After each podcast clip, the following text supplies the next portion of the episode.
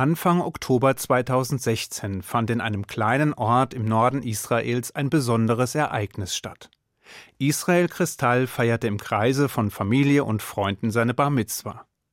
Was dieses Ereignis so besonders machte, war nicht nur die Tatsache, dass Israel Kristall zu diesem Zeitpunkt der älteste Mann der Welt war, sondern außerdem, dass er seine Bar Mitzwa mit exakt 100 Jahren Verspätung feierte, an seinem 113. Geburtstag.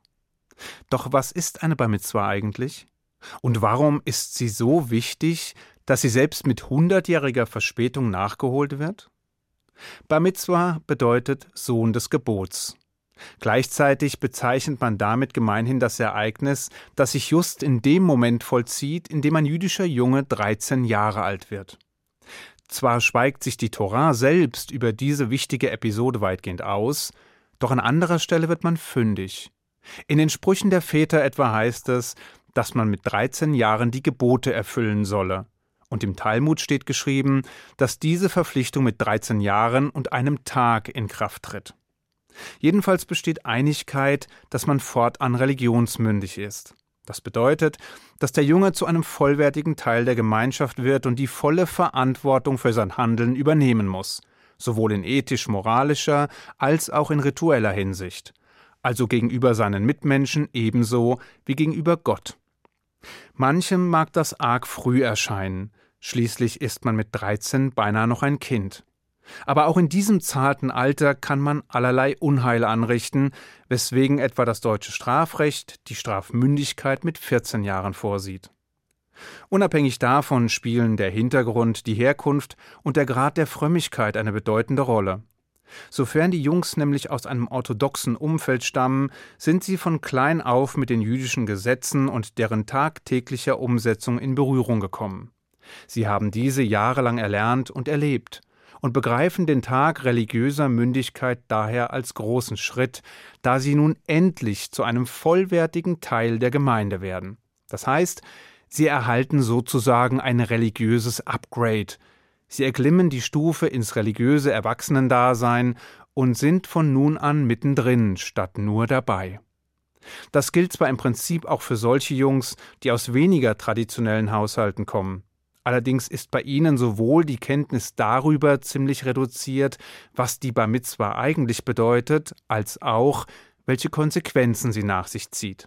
Sprich, das Bewusstsein für die Verantwortung, die mit einem traditionellen jüdischen Leben einhergeht, ist ihnen oftmals ziemlich fremd, weshalb sie auch keinerlei Belastung in den zahllosen Gesetzen erkennen können.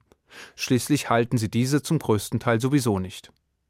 Trotz allem bereiten sich die meisten auf ihre Bar Mitzwa vor, da ihnen durchaus bewusst ist, welche Bedeutung dieser Tag für sie, ihre Familie und die Gemeinschaft hat. Dabei helfen ihnen in aller Regel der Religionslehrer, der Rabbiner oder die Eltern selbst, denn der Weg zum Ziel ist durchaus steinig. Schließlich ist es guter Brauch, dass der angehende Mitzwa allen demonstriert, dass er sein Metier beherrscht und sich der vor ihm liegenden Aufgabe würdig erweist. Das heißt im Klartext, dass er sich meist nicht nur darauf vorbereitet, bei einem Aufruf in der Synagoge die Segenssprüche über die Torah in Hebräisch zu rezitieren, sondern außerdem hart dafür übt, auch einen Abschnitt aus der Torah und aus den Propheten in einer bestimmten Melodie vorzutragen. Und das ist beileibe keine Kleinigkeit, sondern bedarf in aller Regel einer monatelangen Vorbereitung. Vor allem dann, wenn man des Hebräischen nicht mächtig ist. Offen gesagt, gibt es natürlich nicht nur diejenigen, die all diese Strapazen aus hehren und selbstlosen Motiven auf sich nehmen, sondern auch diejenigen, die es vor allem auf die üppigen Geschenke abgesehen haben, die eine Bar Mitzwa-Feier so mit sich bringt. Aber es hat ja auch niemand behauptet, dass wir Juden nur Engel zur Welt bringen. Was viele allerdings nicht wissen, ist Folgendes. Ein Junge wird mit Erreichen des 13. Lebensjahres automatisch Bar Mitzwa. Ganz automatisch. Quasi vollautomatisch. Auch ohne irgendetwas beizutragen oder irgendetwas zu tun. Das ist, nur nebenbei, auch einer der gravierendsten Unterschiede zur Konfirmation, die gerne als christliches Äquivalent herangezogen wird. Denn im Gegensatz zum Christentum bedarf es im Judentum keiner Bestätigung des Glaubens, um Teil der Gemeinde zu werden. Wir werden als Angehörige des jüdischen Volkes geboren und zum Zeichen des Bundes beschnitten, zumindest soweit wir männlich sind. Von da an braucht das keine weiteren Bekenntnisse. Wir sind und bleiben Juden und nähern uns den Pflichten, die aus dem Bund erwachsen, Stück für Stück an, bis wir sie mit 13 Jahren schließlich vollständig übernehmen. Ob wir es nun wollen oder nicht. Und ganz egal, was wir dafür tun. Die Verantwortung lässt sich nicht ablegen und nicht delegieren, sondern sie ist Teil unserer jüdischen Existenz. Nicht umsonst hört man Juden oft mit einem Seufzen auf den Lippen sagen, nicht immer leicht zu seiner Jid. Sprich, es ist nicht immer leicht, ein Jude zu sein. Wie dem auch sei, jedenfalls wird die erstmalige Rezitation des Segens über die Torah gemeinhin mit ebensolcher Spannung erwartet wie der Vortrag aus der Torah selbst und die anschließende Prophetenlesung, die Haftarah. Der Bar Mitzwa hingegen schreitet nicht selten ziemlich aufgeregt zur Tat, um alle Anwesenden mit seinem melodiösen Vortrag in hebräischer Sprache zu beglücken. Apropos beglücken.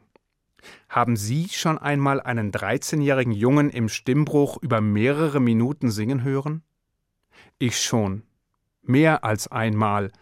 Und ich sage Ihnen, dass dies eine ganze Menge Mut erfordert. Und zwar sowohl auf Seiten des Knaben wie auch auf Seiten der Zuhörer. Jedenfalls kam mir spätestens seit meiner eigenen Bar Mitzwa schon ein ums andere Mal der Gedanke, dass Gott einen ziemlich eigenartigen Humor haben muss. Wie lässt es sich sonst erklären, dass jüdische Jungs sich ausgerechnet mit 13 Jahren, also meist inmitten des Stimmbruchs, zu neuen musikalischen Höhen oder Tiefen aufschwingen sollen?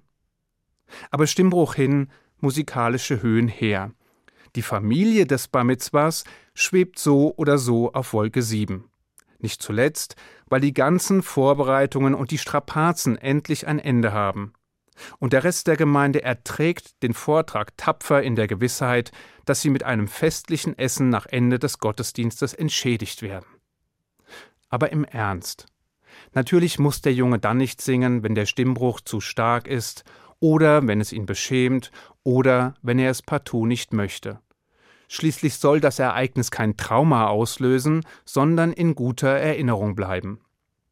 Keine Frage.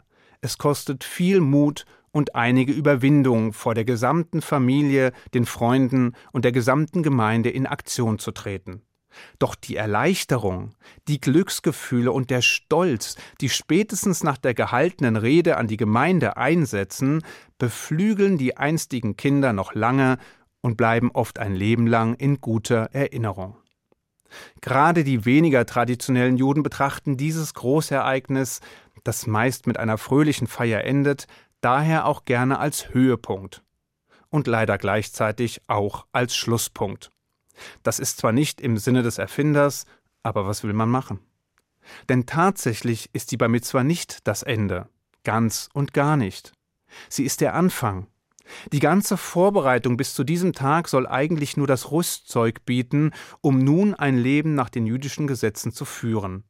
Und im Rahmen des Gottesdienstes werden zumindest manch religiöse Pflichten eben erstmals für alle sichtbar exerziert, als Zeichen, dass es jetzt losgeht. Mitten hinein in ein spannendes, anspruchsvolles und verantwortungsbewusstes jüdisches Leben. Deshalb ist die Bar Mitzwa ein Meilenstein im Leben eines jüdischen Jungen. Und deshalb ist sie es sogar wert, hundert Jahre darauf zu warten. Ich wünsche Ihnen einen guten Schabbat. Shabbat Shalom.